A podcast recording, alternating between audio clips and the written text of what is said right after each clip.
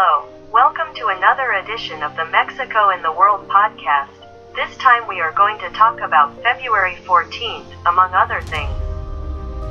As you know that February 14th is a celebration that began with Emperor Claudius II in Rome, who decided to ban marriages among young people because he considered that single men were better soldiers. But a priest named Valentine considered that this was a carry out the celebrations of marriages. Then the emperor, for his rebellion, decided to sentence him to death, and that is why he became the patron saint of lovers, and we commemorate it on February 14th. Which in other countries, the Day of Love and Friendship is celebrated on another date, but here in Mexico it is celebrated on February 14th, and traditionally it is celebrated with a gift to the lover for example with some chocolate, a stuffed animal, and, above all, flowers. As you know, the main flower are the roses. How do you celebrate it? Chocolates and flowers and stuffed animals are the traditional. Or they are a little more romantic. For example, they may prefer a great serenade with mariachis or something like that, as is customary here in Mexico.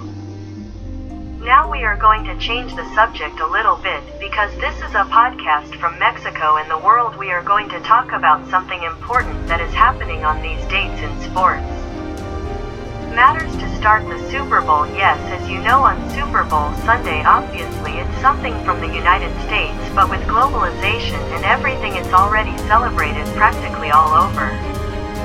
The world in Mexico has become one of the great fans of watching the Super Bowl, and we must also not forget that this is how we are speaking of Mexico. Let's not forget that guacamole and nachos are part of the Super Bowl, so you know this is Mexico in the world and how you celebrate the Super Bowl. And as one was saying, we are talking about sports issues, and something else that is taking place are the Winter Olympics in Beijing. This is how it is one of the most important sports fairs, and of course, on this occasion, speaking Mexico in the world.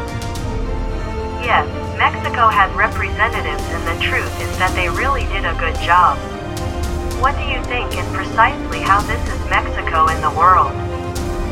How about the athletes from all over the world and the fans of the sports fairs from all over the world all supporting the athletes of their country and why not since this is Mexico in the world?